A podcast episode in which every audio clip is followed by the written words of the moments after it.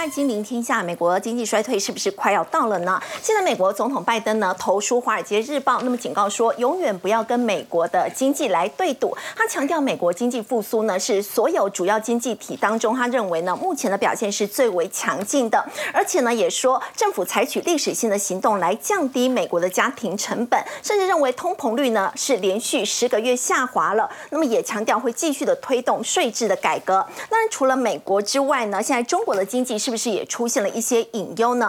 中国总理李强呢，他在国务院常务会议当中有提到呢，现在的经济复苏呢，依旧是比较不稳固的，透露出呢一些的隐忧。那么最主要呢，是希望呢可以针对性的这个措施来扩大内需稳外需。也就是说呢，中国大陆现在内需呢还需要再度加把劲，而且说呢会努力走出一条实体经济的高质量发展的一个新路。那么另外呢？宝盈资产管理公司也说，现在出口疲软证实，那么随着全球的经济放缓呢，中国是需要依靠国内的一个需求来带动经济的。那么到底中国大陆要如何来提振内需？我们今天节目现场为您邀请到是正大国关中心兼任教授汤少成，大家好；智普产业趋势研究所所长杨胜凡，大家好；资深分析师林有明，大家好；资深分析师陈威良，大家好。我们要先请教永明哥哦。现在美国经济呢，似乎又出现了一些警讯，包括在上周处理失业金的失业金的人数激增，以及美西港口呢陷入长达八年的人力中断。现在运输业看起来呢，也是来到六年半首次跌破景气荣枯线。对，人家在说太阳底下没有新鲜事，好，指的其实就是美国经济，就是它的经济数字的这个差呀，已经变成它的日常，这已经不是什么新鲜的事。那现在只是在于说有没有更差啊，或者是说经济衰退有没有在数馒头倒数计时中？我们可以来看一下哈，美国上个礼拜公布出来的初领失业救济金的人数啊是二十六点一万，这个创了二零二一年十月以来的一个新高。那之前为什么没有那么高呢？因为之前很多的科技业在裁员，那一裁员了之后，发现服务业在增人，所以两个数字就抵消了，你感觉不出来处理失业救济金的人变多。但是现在呢，哎，变成服务业可能已经到了一个景效慢慢的松缓的一个情况，那科技的裁员人数就浮出来，所以这边处理失业救济金的人数就突然跳升。那一跳升了之后呢，是不是大家就开始在想，哎，就业市场？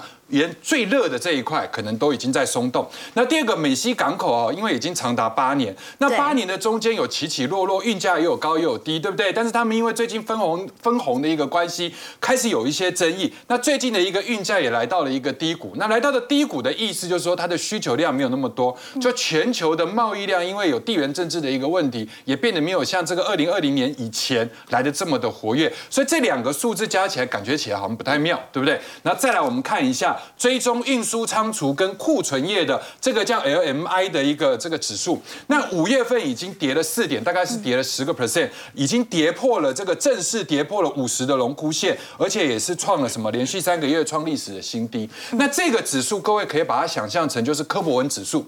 以前我们不是说科博文指数就是用卡车来衡量整个美国的内需状况嘛？那其实我们用 M LMI 也来衡量这个所谓贸易的吞吐量。好，那现在目前看起来的话，整个运输的一个利用率大跌，然后景气出现了萎缩。那各位再来看一下 IMF 啊，这个地方是认为啊，全球的央行还是要坚持所谓的货币的紧缩政策，来针对所谓的通膨要保持决心，因为这个时间点不能再让通膨的怪兽突然再从地里爬起来。所以好不容易把它打下去的，要持续性的打。所以你看哦，从包含美国的央行，包含这个世界银行，包含学者，然后最后呢，就来到华尔街。华尔街这边的策略分析师啊，这个 Harvey 有特别提到，哈，这个沃德有特别提到，他说啊。目前市场上看到这么烂的经济数字，应该在猜想六月十四号应该就不会再什么，哎，不会升。对。但是七月份会不会升呢？因为以前的机会是一半一半嘛。嗯。但是目前看起来的话，七月还在迟疑。那现在华尔街有一派很乐观的人问说：，哎，如果这么差的一个经济状况，搞不好会提早降息。但是呢，现在这个数字又还没有到马上可以大幅降息的这样的一个这个快速降息的一个时间点。所以在周结的一个过程中。会不会对科技股已经涨多了，造成未来的一个风险？有一个也就是，如果六月不升的话，也许七月，因为刚刚说通膨还没有完全的压下来，如果七月再继续升息的话，对科技股是不是比较不利？对，就是说现在市场的预期会不会就是把这个六月份不升，然后七月也不升也纳含进去，甚至是九月要降？那如果说现在的股价是已经把这个剧本先放在心里的话，那。未来任何一个不如预期，很可能就会造成股价先跌。那如果说现在的科技股是在低档，当然死猪不怕滚水烫。可是你现在来到了相对高了，那会不会不如预期，就会变成是股价的一个稻草？那这点是大家要注意的。但是呢，我觉得今年度啊，其实我们长时间来看，经济跟股价之间，股价不乖，因为股价没有照剧本走。就剧本就告诉你说，美国经济是不好的，是衰退。可是你看今年股市的一个状况，完全是一个脱稿的演员。对对，所以它表现出来是一个牛市的状况。但是它这只牛又不是全面性的牛，它这只牛呢，只集中在什么？大型的科技股上，所以我们现在在观察，就是说以未来的情况，科技股涨成这样啊，别的股票都不跟，那到底是科技股要补跌，还是其他的中小型股要补涨？到底是接下来科技股会开始补跌呢，还是其他的小型股会跟大型科技股一样也涨上来？对，那如果是这个补涨，当然是好事，就是说科技股大型的涨得比较慢，小型的涨得比较快，然后跟它黄金交叉。那现在怕的就是死亡交叉，就是一边在跌，然后一边跌的比较少。那如果是这样，当然就比较不好。那今年现象哈，就是有一个很值得有趣的一个观察。第一个，我们如果用美国市值排行跟所谓的这些高市值的公司啊，其实它后来在今年度。的一个表现，year to day 来看的话，其实你会发现一个很诡异的现象。我们譬如说，美股市值排行的前七名哦，就是从 Apple、微软、Amazon，然后 NVIDIA、特斯拉、Google 跟 Meta、脸书，你把这七家它的市值做了一个排行之后，你会发现今年他们少则都是涨三成，多则是不是还有涨到一点六倍？像辉达，好。那现在就有一个非常吊诡、tricky 的事情，就是美国有一个指数叫标普五百指数。嗯，那标普五百指数在编转的时候呢，它的一个精神就是要彰显美国最强的五百大。然后用这个指数来代表美国的国力。好，那这个时候呢，它的指数精神就是我把市值最高的给它更高的权重。各位听起来觉得很很诡异，对不对？就市值越高，权重越高；市值越低，权重就越低。所以它完全的就是放大效果。好，那如果在早期你看到市值高的股票没有涨。那 S M P 五百就比较没有那么夸张，是。对，但是今年的状况很特殊，就是市值高的又有涨，所以它涨了以后再放大，所以你会发现，哎，S M P 五百到今年度的时候，它是涨了十一点八四，涨了一成以上，对，涨了一成，你就指数涨了一成多，对不对？你会觉得哎呀很棒，可是你发现五百档股票里面就只涨这七档，有人统计过哟，就剩下的四百九十三档是在平盘。顶多小涨一点。但为什么会有这样的放大效果？就是刚刚提到的，他们权重很重。这就是每一个指数，你看道琼也有道琼编转的指数，然后呢，我们台湾不是用加权股价平均吗？那他们就是用市值，那市值又给它放大。好，那现在我们有一个比较中肯的一个指数，这个指数在 S M P 五百叫做平权指数，也就是说让每一档个股的权重都是一样，所以每一档个股的权重都是百分之二，也就是千分之二，百分之零点二，也就是千分之二。的意思，嗯，所以每一个都一样。比如说，你苹果就一人一票的概念，就是我们现在在投总统选举的时候，一人一票，你的权重跟我的权重，我管你是苹果还是微软，你的权重就是跟我一样。那如果这样编转起来的话。其实今年的涨幅一直到昨天为止，其实只有二点五二趴。那你看，一个是十一点八，一个是二点五二，中间差了九点三，对不对？好，所以这个时候我们就有一个有趣的问题：到底是大型股要跌下来去贴近小型股的一个涨幅，还是小型股要上去跟着大型股在走？我们把最近这一段时间里面两个指数做报酬率的一个比价，你会发现 S M P 五百跟它的平权指数里面，如果是在还没有创新高的情况之下，你会发现在这一段很像哦，这一段叫做中美贸易战开始开打了啊，美洲贸易战开始开打了，指数还没有创新高，然后两者中间的差距当然是指 S M P 五百比平均指数要来的多，大到十趴以上，单十趴也可以啦，好，结果你发现到后面是两个一起涨。上次的案例是这样，哈，后面有一个孟晚舟事件之后，就是从这个低点，二零一八年的低点勾上来了之后，十月的低点勾上来之后，在初期没有创新高，两个差距也到十趴以上。后来你有没有发现是一个多头现象？好，然后接下来的时候，二零二零年疫情的恐慌刚结束，大家半信半疑的时候，这个地方的差距也到了十趴以上。后来是一个多头，所以这一次各位一直到昨天为止是九点三趴，你就把它当成是十趴来看。如果按照之前的一个案例。应该是是两个一起涨，两个一起涨啊，大的涨的可能比较慢，小的涨得比较快。那我们合理的去解释 为什么会出现这样的现象？因为呃，很多长的很多最近的一个节目里面，我们都有提到，当你美国人开始出现了三月底的银行问题。然后之后又开始发生了所谓的美国债务上限，然后再加上你对后面债务的这个美国经济衰退的一个预期，所以你钱会放在哪里？你会放在这七档股票上，因为这七档股票你知道它不会倒。然后第二个部分，它比银行更稳。然后第二个部分呢，它这些股票的资产负债表手中的现金。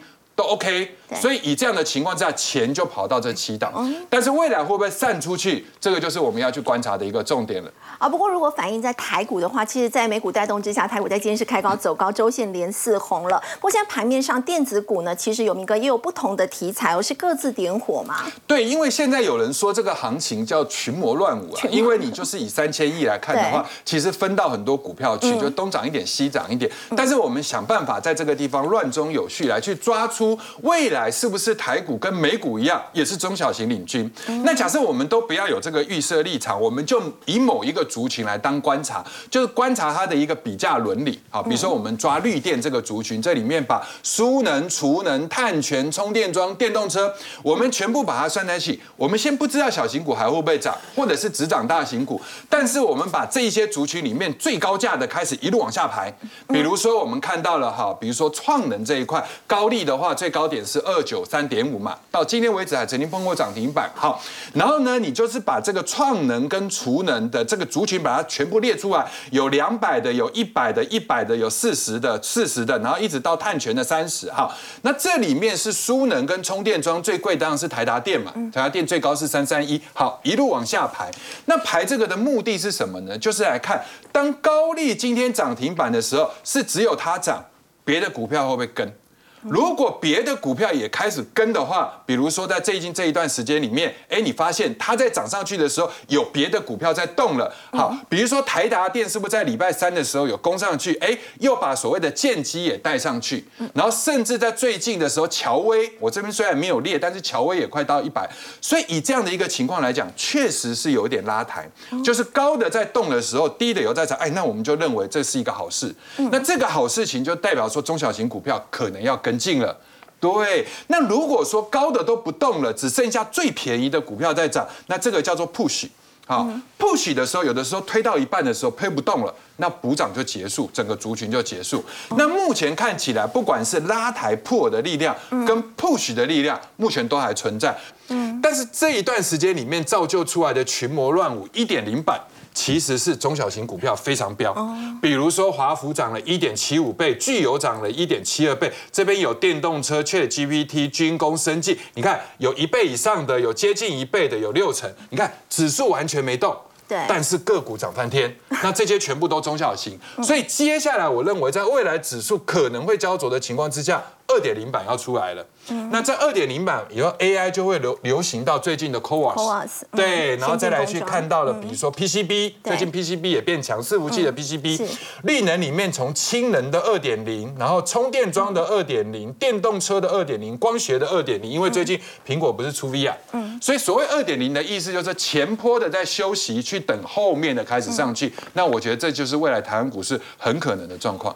好，刚刚有明哥带我们看到的是在美股的一个部分呢。那么在先前的大型科技股涨了之后，接下来这个中小型股呢，有可能也会跟着有补涨。那么在台湾反映在台湾的电子股呢，其实也有可能会出现类似的这样的一个情况。不过我们再来关注的是在中国大陆，现在巴龙周刊报道说呢，那么中国大陆呢现在正在坠入失落的十年哦，很有可能微良会变得像日本一样，甚至也提到包括在他们的房地产的部分，还有在信贷的部分，现在都有这个泡沫化的一个危机吗？是好，我想呢，中国在疫情过后开始解封，然后呢，原本呢，世界好像把这个希望通通放在中国了，因为大家认为呢，现在美国、欧洲其实都有各自的问题，哦，似似乎呢都已经走到了衰退边缘，看起来呢，中国这么庞大的经济体，这么多的人口，应该可以带动呢全世界的经济呢，哎，能够踩刹车之后呢，恢复龙井哦。但是呢，现在看起来这篇文章哦，真的还蛮震撼的哈，因为呢，他不只是认为中国的经济体质弱，呃，比较疲弱哦，而且呢是。认为要进入到失落的十年，那就表示呢，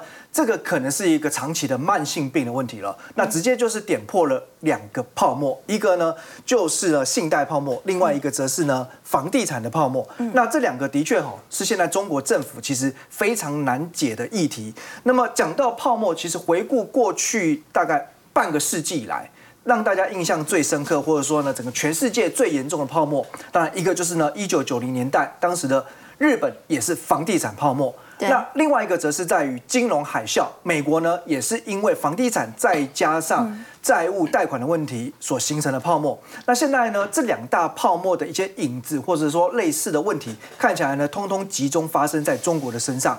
那么根据一些数据来看，哈，到去年底呢，中国的六大国有银行，他们房地产的不良贷款金额是达到了一千九百七十七点六亿人民币。那这个还不是最高的哦，因为现在。预估呢，到了二零二四年，也就明年呢，这个金额还会进一步在。攀顶来到六千六百亿人民币，所以你看哈，这个其实中国的这个呃房地产的坏账哦，这个问题其实就像是一个超大的未爆弹，而且可能是核弹级的破坏力。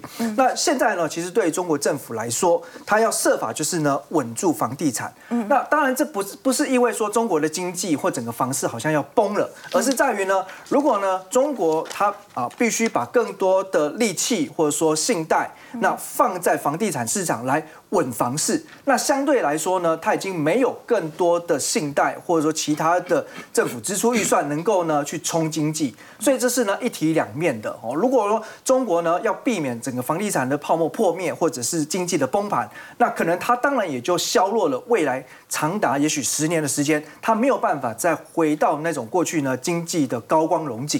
所以现在来看哈，其实中国的一些房地产问题的确啊慢慢的浮现，因为其实像几个大的开发商陆续。呢，也都出现了违约或者是破产问题。那像现在呢，中国的地方政府呢，其实也受限于没有办法把这个土地拿来做标售，也导致呢，他们的整个政府的赤字的问题也相当严重。那这些问题积压到现在呢，终于看到了一一丝的转变机会来了。因为呢，最近中国官方哦，透过媒体呢宣布了，就是呢，计划从六月份开始哦，要稍微对于房地产的管控。有一些呢松 松绑放宽，对，那这个部分呢，好，现在其实市场哦，大家呢，哎，闻风而至呢，就开始预期，就是说，哎，那未来哈有没有机会呢？房市能够趁着这一波好像呢政策市哦推动的所谓的牛市能够重新出现，那就有一些呢，哎，敏锐的投资人想要来卡位中国的房地产。那我们来看哈一些现象哈，比如说呢，呃，在最近上海呢，哎，有这个热门的豪宅案推出来，结果呢，发现了。哎，现场有一些呃，是所谓的一日夫妻来买房子，怎么回事呢？哦，其实这个这个情况是因为哈，在中国买房子不是只是呢有钱就能够买得到哦，因为既然是管控，而且呢要杜绝炒房的投机潮，所以当然呢，他希望真正来买房子的都是实质的买盘。呃，是有住房需求的买盘，所以如果是夫妻的话，会比较机会比较大嘛？对，简单来讲呢，那不是看财力，看什么呢？哎，是所谓的积分制哦。那每个人或每个家庭呢，你所能得到的积分是不一样的。嗯，比如说呢，哎，已婚夫妻得到的积分就会比单身的人高。那如果你还有小孩哦，那当然你这个自住的需求应该是。更强烈哦，所以呢，它是按照积分由高到低，那积分高的才能够优先成购。所以一些真的看好的案子，大家觉得未来这个呃房市价格上涨空间大的，那它就必须呢，哎，要去找。能够跟你呢组队来结婚的夫妻拍档，对，就是假装是扮演夫妻这样的。对，所以呢，在中国呢，也因应这样的需求，出现所谓的买房的黄牛。哦，对你缺了另一半哦，那也不用透过婚友社哦，这边买房黄牛直接帮你媒合。那所以其实呢，有一些呃，这个所谓的夫妻到了现场之后要填资料，而才发现说。讲不出哎太太的名字是什么？呃，这不是因为失智症哦，是因为可能才刚认识，还要翻一下身份证哦，确定一下他的名字。对，不要填错名字哦。所以其实大家都是希望能够呢，哎，能够优先承购之后，然后将来赚到价差之后。然后卖掉，然后再来分润哦，所以出现了这种所谓的“纸上夫妻一日夫妻”。中国的证监会主席有议会嘛，他就表示说，现在呢，如果说要刺激中国的经济的话，他认为说，其实现在拼内需很重要，认为现在。中国国内呢，其实内需的动力不强。那么接下来还有可能会有哪一些的做法呢？对，那其实讲到中国呢，经济就三驾马车，哦一个就是出口外贸。那这个部分呢，刚刚提到了，现在欧美也有各自的问题，哦，出口的动能一定是稍微是呃。比较缺乏强劲的提升。那第二个来看的话呢，呃，就是包含刚才讲的投资哦，包含基础建设或房地产投资。那第三个呢，则是在于消费哦。那其实不论是投资或消费，都是所谓的内需。那这个部分来看哦，呃，我觉得市场上现在呢，就抓住了一个亮点了。因为呢，中国商务部啊，现在选了一百个城市，要从六月份开始呢，一路推到年底。那为期呢，大概就是半年的时间，要做什么呢？汽车促销活动。每一次，每一次，中国的经济呢，只要是比较疲弱，或者是呢明显走下坡的时候。那往往就是呢，会从汽车产业来着力，因为毕竟在过去的经济上面来看，这个每一次的成效哦都算是还不错。那这一次呢，当然一方面就希望了说这个车商能够呢推出购车的优惠，那地方政府呢也要配合推出补贴的措施。再者呢，金融业者呢也要放宽呢车贷。哦，所以这个部分来说，它算是环环相扣，都是希望能够呢在下半年推动这个汽车产业哦能够成为另外的一个经济火车头。那当然吼，还有一个原因是在于呢，从七月份开始，中国呢汽车的环保排放标准也要开始适用于国六 B，所以也有很多的车厂呢加快在啊目前上半年哦五月六月这段时间要去清库存。那这个种种的促销活动或清库存的现象呢，其实当然就会影响到汽车的售价，因为呢带头的从大厂哦，我们看其实新能源车在中国的销量持续成长非常好。可是其实呢，利润越来越收窄了。哦，包含呢，比亚迪或者说中国本身的像这个呃呃这个比亚迪、特斯拉哦，还有像这个小鹏汽车，大厂小厂，对，大家呢都在抢市占率。那当然呢，这一波的降价是从新能源车然后大厂开始之后呢，其实呢，燃油车的各大大小小的品牌，大家也都感受到价格压力。所以呢，在中国有个讲法哦，就是大家为了要呃销销售量哦，那先不求利润，因为呢，你就是要设法哦卷价格。这个意思就是说，先生存，然后呢设法呢扩大你的市占率之后，把对手逼退。所以哈，现在估计啊，呃，在过去的这这三年时间以来，中国本来有很多很多的汽车品牌，那现在至少已经呢关掉的、消灭的就有超过七十五个。哦，所以有些品牌你都还来不及认识它。它已经呢不在地表上了。那而且这个淘汰生存战还没有结束，估计呢未来的两到三年还有六成到七成的品牌还要继续淘汰。所以哦，现在呢研调机构认为哦，到了二零二五年的时候，中国的整个。前十大汽车品牌可以占有市场九成以上市占率，会变成很明显的汽车业大者越大，强者恒强。那因此我们可以看到，哈，现在中国呢，呃，包含像整个汽车的呃股价市值大幅缩水，那当然呢，哦一些。老板的身价也大幅缩水。刚刚提到像小鹏汽车，对，那这个因为过去一年来它的股价跌了超过六成哦，所以导致呢，何小鹏的它的资产净值现在估计大概只剩下十四亿美元了。哦，那这个经济的问题呢，还有呃延烧到就是年轻人哦，尤其像现在很多大学生毕业就失业，那年轻人要怎么样呢？呃，去这个呃谋谋生存，或者是呢能够有这个呃。呃，这个生存的第一个饭碗哈，那我们可以看最近啊，其实中国哈竟然发明了这所谓的学术摆摊的生意。什么是学术摆摊？什么意思呢？哎，这个毕业之后呢，他可能哎不是去找工作，然后摆个摊位。那这个摊位呢，也不是呢要来卖产品，卖什么呢？卖心灵之商，卖咨询服务啊。啊，那有点像是呢跟客人聊聊天啊。那比如说呢，哎，有一个哲学系的学生哦，就摆个摊位呢，然后呢，客人上门来了哦，来跟他聊人生的意义是什么。那大家就在边话家常之后，最后得到一个结论：人生没有意义，所以我们要去创造意义。好，想不到呢，就是这么一番谈回话。回到这样，然后就可以回答这样就可以收钱了。收钱了，虽然不多哈，但也收了六十六块钱哈。所以这个是呢，中国现在一个呃，在年轻人或者说学生族群当中呢，竟然创新的一种呢，呃，商机也也可以说是一种新的模式了啊。不过是不是能够持续下去呢？我想当然是没办法哈。但所以最终还是要回来面对中国现在年轻人失业问题很多，像今年有大概呢一千一百五十八万个大学毕业生哦，可是呢，呃。这个目前所新增的职缺，大概估计起来只有一千两百万哦，所以看起来呢，呃，求职的问题哦，应该也会是接下来官方要极力去解决的一个难题。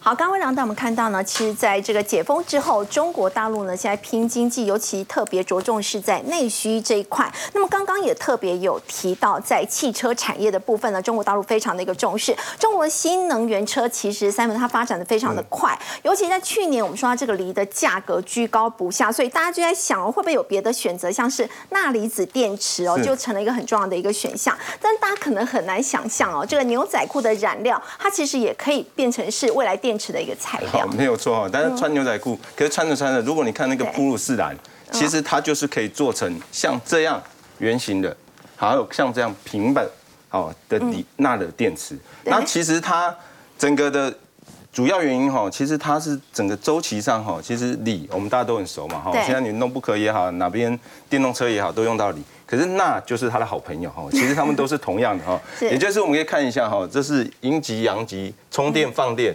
然后呢，隔离板，然后呢就来电了哦。其实呢，来电的逻逻辑其实跟锂是一样的哈。嗯。所以我们看到说，它整个的一个充放电的过程之中，其实它跟锂是很相像。嗯。但当然一个是比较瘦啊，哈，很像那个呃运动健将；一个可能比较稍微胖一点哦，跟我一样哈，所以可能比较动作慢一点哈。不过我们可以看一下哈，其实它虽然它的缺点是充放电速度比较慢，嗯，但现在呢，开始有一些克服了哈，所以我们可以看一下下一页哈。嗯，在整个的呃电动车里面哈，前面有讲到说，其实刚刚微良有提到，尤其在大陆，他们现在就是希望打价格战，所以就会慢慢的是销价竞争。那因为在这个价格的部分，其实电池占了很重要的这个关键，就是它价格到底下不下得来。对，通常一台车的电池现在至少都大概还是有占一半呐，所以电池能下降。其实它其他的那些的啊硬体上面，其实就会变便宜很多，所以我们认为电池是很重要。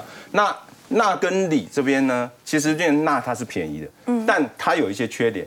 哦，那它的缺点里面呢，包含说它的充电次数，哎，锂电池可以到一点二万次，它可能才四千次。然后呢，里程数呢，它五百公里可能可以从台北开到高雄，它可能只能开到台中。哦，那充电速度呢，它可能要。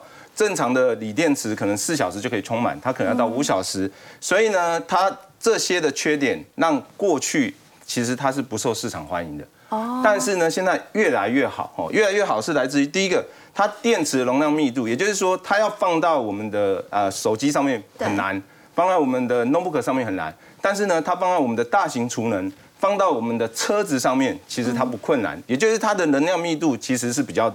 低的，所以呢，它大概呃一公斤大概就是有两百 W 瓦小时，所以我们看到的就是说它大概只有锂电池的二分之一，然后所以它就比较没有那么好，所以电池寿命短，就是它使用的频率也不高。然后再来的话呢，它可能要充电的一个速度也会比锂电池大概只有八十八哦，比较慢一点。对，但是呢，关键会是在这一讲哈，就是在于成本的问题哈。嗯，比较便宜。对，没错。那其实是啊，全球哦，大概是第七多的元素。嗯。然后它还占了大概二点五帕。嗯。然后锂的话呢，它大概只能占百万分之二十。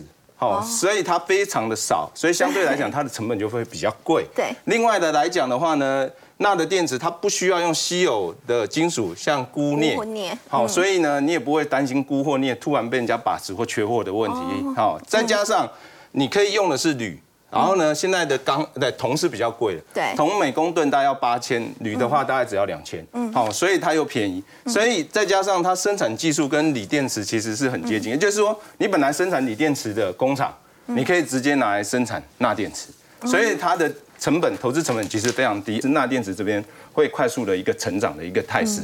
那目前是只有中国市场有有考虑在使用，那其他品牌的部分？呃，其实，在全球也是，但主要我们现在看到台湾有一些已经开始想的是放在储能，哦，或者是在一些高尔夫球车上面。或者是农会开的那种叫铁牛车还是什么耕牛车，然后都后面都会排气废气的。但是那些的话呢，其实换成电动车是蛮好，而且它是小车的，所以你可以看得到说，它整个的发展在今年大概只有十那十亿左右，可是，在二零三零年大概就会有将近五十亿，所以它在这七年左右的时间呢，其实它成长是非常快速，大概有对两成以上。其实你要现在要找两成以上的产业，其实已经不容易了。对，所以我们看到说现在呢，其实如果真的有在做研发的，其实包含中国跟国际大厂，哦，宁德时代大家都知道哈，大部分的现在台湾很多的储能电子都是用宁德时代。对，那它已经占那么大的市场，为什么它还要投入？钠电池，而且现在它做的在二零二一年做的已经开始可以量产化的话呢，大概也有刚才前面讲的，就是每公斤大概是一百六十 k 瓦的一个状况。所以呢，它连一个这么大的锂电池，它都要去做钠电池，就可以看得出来，其实不管是中国也好，还有包含不管是美国的、法国的这些的厂商，其实都已经在投入。最后的话呢，台湾我们可以看到说，台湾就是目前我们还没有看到。电池芯在研发了哈，是，但是我们看到的是说，负极材料还有电池的连接器厂商这边会有机会哈，我们有提个看哦，看到的就是包含说中钢的碳素啊，还有反甲科技这边，其实也在投入这个所谓的钠电池。那我们认为说，在未来来讲，钠电池其实是蛮重要的一块，当然不会有像锂电池，锂电池可能还有到一千八百亿哦，二零三年，但成长性来讲，我们认为钠电池是一个比较快速成长的一个产业。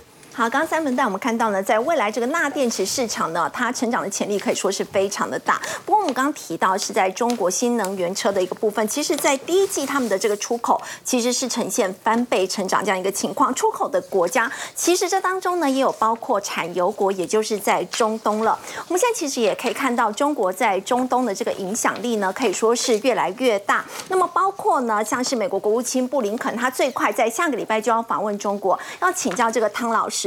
在此之前呢，他是先到沙地阿拉伯，那么他的目的是什么？呃，他到沙地阿拉伯啊，我们可以用几句话来说明一下啊，就说这美中博弈啊，无远佛界，无所不在。嗯，他主要是认为说，你看中国跟海湾地区，还包括中东地区的关系啊，现在越来越紧密，而美国呢，好像被边缘化了。那所以说，他们感到。啊，非常非常的这个焦虑，所以说在布林肯最近去访问沙地之前呢，美国的这个国安顾问叫做 Sullivan，他也先去了。啊，他就是先去试探一下，因为他是他是国安顾问嘛，呃，顾问，那所以说呢，那他认为说，哎，布布林肯可以去了，那所以说布林肯才会去，那布林肯去了以后呢，当然他就希望说，哎，把这个以往啊非常不友善的关系呢，哎，加以改善。嗯，习近平去访问了。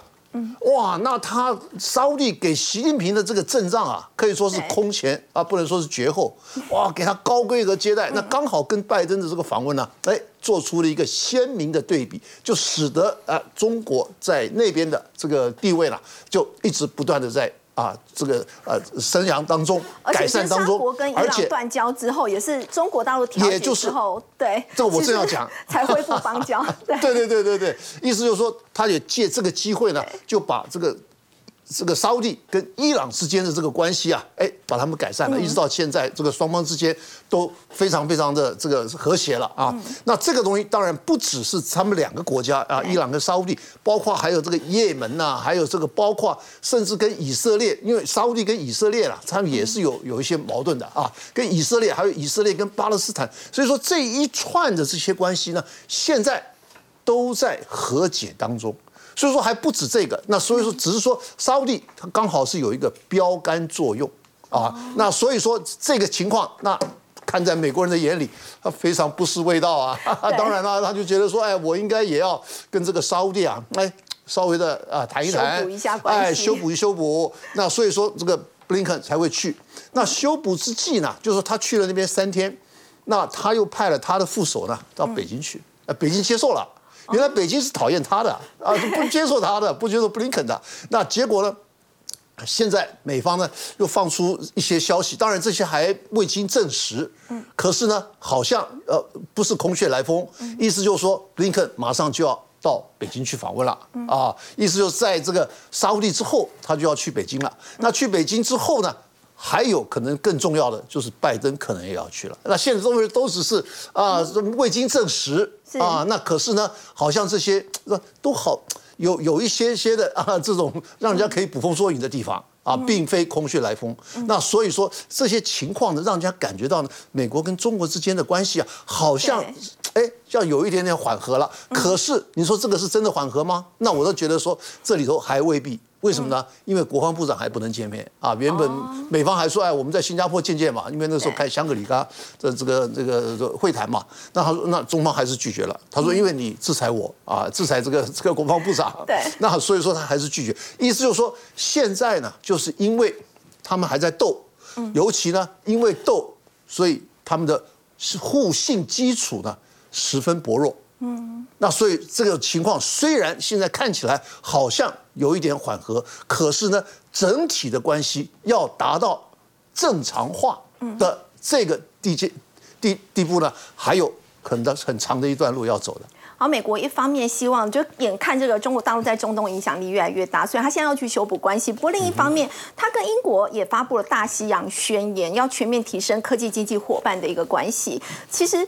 英美两国本来关系就不错，为什么在这个时候还要再强化两国的这个特殊关系？那现在美方呢？当然，他看到的是什么呢？他看到是是中国跟俄罗斯之间的这个合作啊，包括这个你刚刚讲到的这个讯息的这个问题，包括这个 AI 的安全的问题。所以说，美美英之间呢？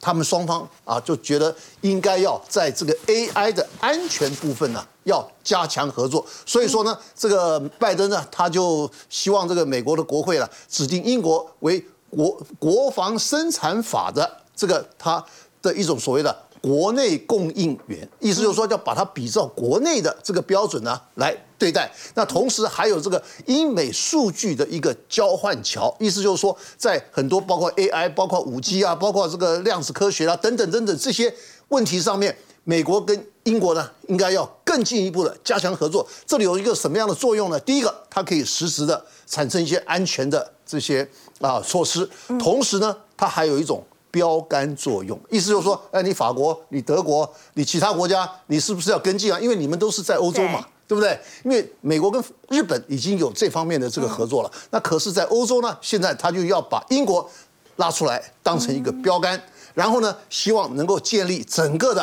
啊，在西方世界的啊一种 AI 的安全网。那这个安全网，那当然主要就是一个针对中国，一个针对俄罗斯嘛，啊，对不对？那这样子的话，他们可以比较能够达到来防堵中俄之间，他们要联手，甚至要来跟他们挑战的啊这种几率了。那所以我觉得他们现在的这个做法呢，就是往这个方向去迈进。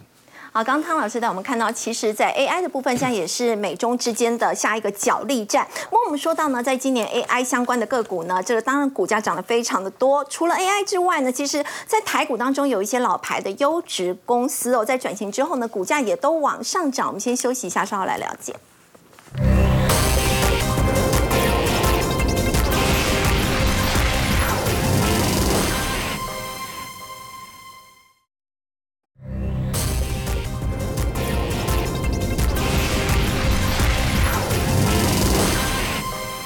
今年有一个很特别的现象哦，微良有一些老牌的优质的公司，他们在转型之后，股价都纷纷往上涨。对，而且呢，这个创造的股价涨幅也都让大家呢啧啧称奇啊。对，像玉龙哈，其实呢。跨入电动车，再加上呢，讲了很多年、很多年的新电资产，终于呢活化，而且呢，从今年开始要正式可以呢贡献租金收益。那今年以来呢，股价已经涨幅超过四成，从低点以来算呢是翻倍了。那另外呢，市电这个呢也是老牌投资人以前会去买的老牌公司，大家都觉得就是呢牛皮啊。可是今年呢，哇，这个是一百五十一趴，是超猛的斗牛了哈，涨了一点五倍。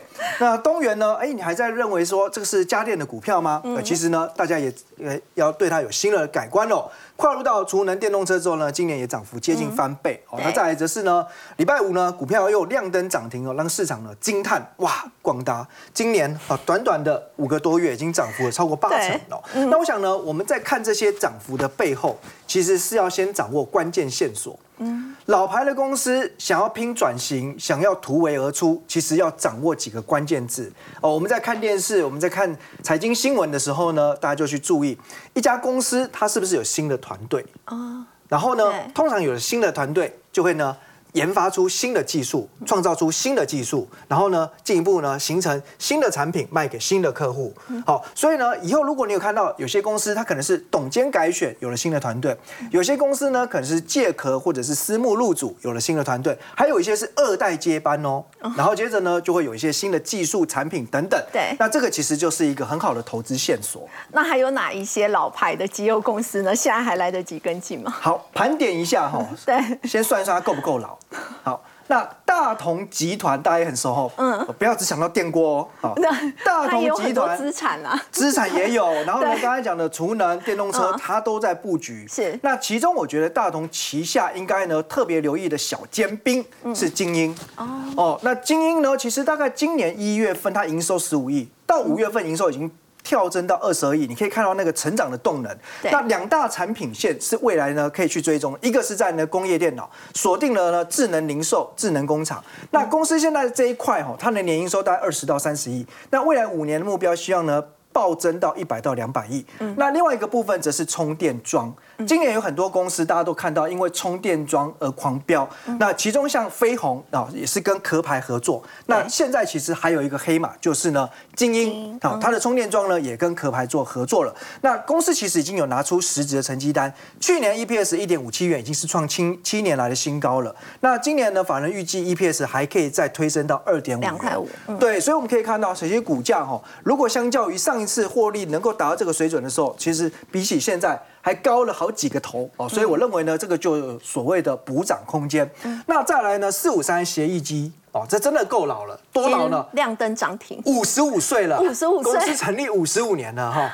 那这个老了还是呢有活力哦，那其实公司主要就是工具机啊，以自有品牌在全球销售。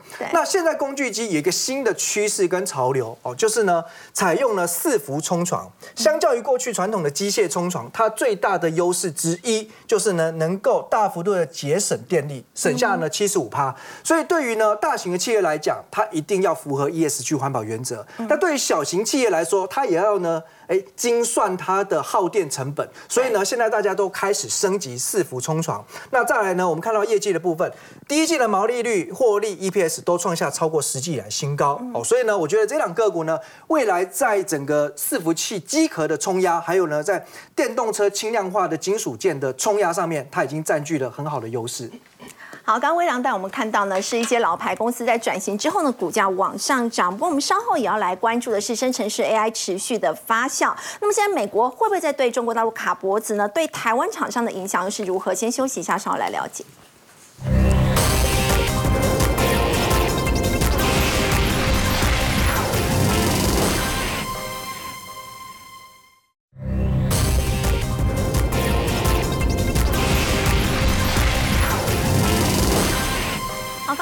提到呢，这个 AI 是美中的下一个战场，要请教有明哥，美国现在有没有可能去限制这个 GPT-4 的开源模型对中国再卡脖子呢？非常有可能哈，因为各位知道，就是说整个 G 呃 ChatGPT 的下一代就是 GPT-4 嘛，嗯，那现在不是说我要不要卖晶片给你的问题，对，是我连这个所谓的建模啊，在你在收集资料的过程中，我都把你封闭。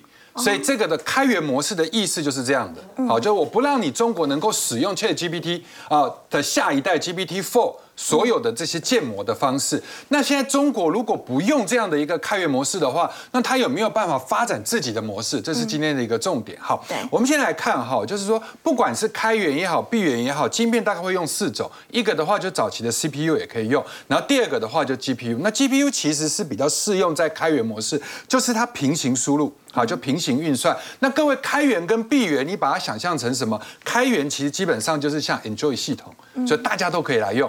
然后呢，闭源你就把它想成苹果的 iOS 系统，就是我是一个封闭的。好，那在开源模式里面会用到比较多的一个 GPU。好，那这一块的话，就是为什么你看到 AI Open 啊，Open AI 它在用 NVIDIA 用了一万颗，以后还会更多，它其实就是在这一块。那闭源模式呢，就是我自己封闭起来做的话，我就是特殊的用途、特殊的规格，所以我大部分会用到 FPGA 跟 ASIC 的部分。好，那现在问题来喽，中国的厂商，比如说你看在这个 GPU 这一块，景嘉伟它用的是什么？它用的是二八纳米的一个制程。好，然后再来看闭源模式里面，比如说这一家 Infinix 或高云或者是紫光，他们在用的都是四十到五十五纳米的一个制程，所以这些东西你说美方能卡脖子吗？卡不了嘛，因为我中国自己就有中心了啊，对，所以我没差。就算我现在比如说你看哦，像这一块地平线的这个机器人，这是中国的，然后呢云天立飞，它用的是二八二二纳米的制程，我哪怕是用台积电的，我都有替代品可以用，但是。比如说寒武纪，比如说华为，我现在的这个 A 也是用七纳米的制程，我现在用的是你台积电。那这一块就会被卡到，所以现在我们的问题就是变成说，不是每一个 AI 的发展者都需要用到高规格的。事实上，大部分说十六纳米以后的都可以，十六啊、二八，其实有很多的东西都可以用得到。全世界大概只有百分之八的晶圆厂被用在很高阶、很高阶的晶片，所以现在能够卡的这一块，基本上都是属于比较什么？这个高阶的部分，所以寒武纪也好，华为也好，那如果中国真的要发展闭源模式，要用比较好的这个高规的一些晶片的话，那它势必只有一条路可以走，它必须要借重台湾的 IP 或者是台湾的 ASIC 这一类的厂商来帮他，尤其是 ASIC 这里面有很多逻辑区块，它用了以后，它就可以自己来去做组装了嘛，所以反而对台厂有利。对，那台厂跟这个有关的两档，一个是四星 KY，一个就是创意，那我们两个来做。超级比一比的时候，我们会发现，哎，其实创意还蛮多的，剩的部分比较多。那只是说营收这个月的营收，五月的营收，上个月了，好，四星比较好。但是四星的股本七亿，然后创意的股本十三点四亿，两个比较起来哈，尤其是 IP 的毛利比较高，我还真的认为创意的未来的机会会比四星稍微高一点。但不管怎么样，现在有一派的忠实户就在想，股王搞不好就出在这里。而不是信华喽，所以信华的退位搞不好是这两党里面来角逐股王，所以有可能会有新股王诞生。我们先休息一下，稍后要来关心的是呢，现在高龄者跌倒事件频传，那么接下来有没有可能用 AI 智慧医疗的一个方式来做解决呢？先休息一下，稍后回来。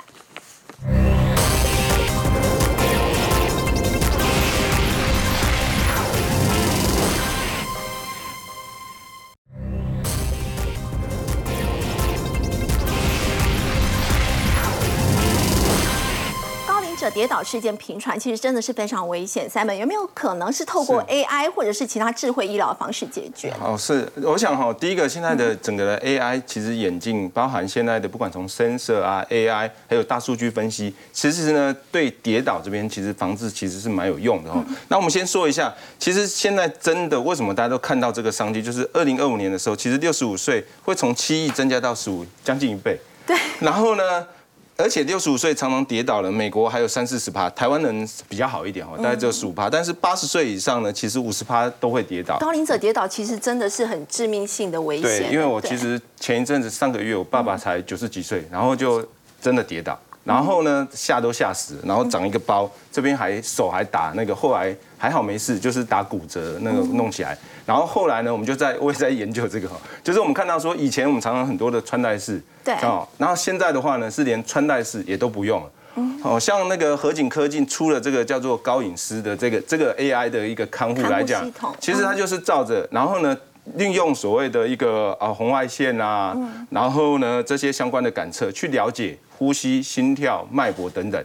所以现在也不用戴在上面，然后更重要呢，它还有那种防隐私。为什么 AI 好用是在哪里？就是你只要对着我爸爸，像我爸爸这样就可以，其他的家人他就不会去侦侦测感动。哦。那另外有一个是做所谓的光纤，就是你如果睡觉哦睡在床上啊，它这个就是两公里小小的光纤，然后你躺着的话呢，其实就可以侦测你所有你半夜起床啊等等的症状都有。然后呢，未来的商机大家就是看好哦。从今年的大概一千四百四十九亿，其实到二零三一年的话，大概是三千八百五十二亿。哇，将近要四千亿美元。没错，而且它的 Y O Y 的成长，就是年复合成长，其实也非常不错，是十二点八。那主要原因。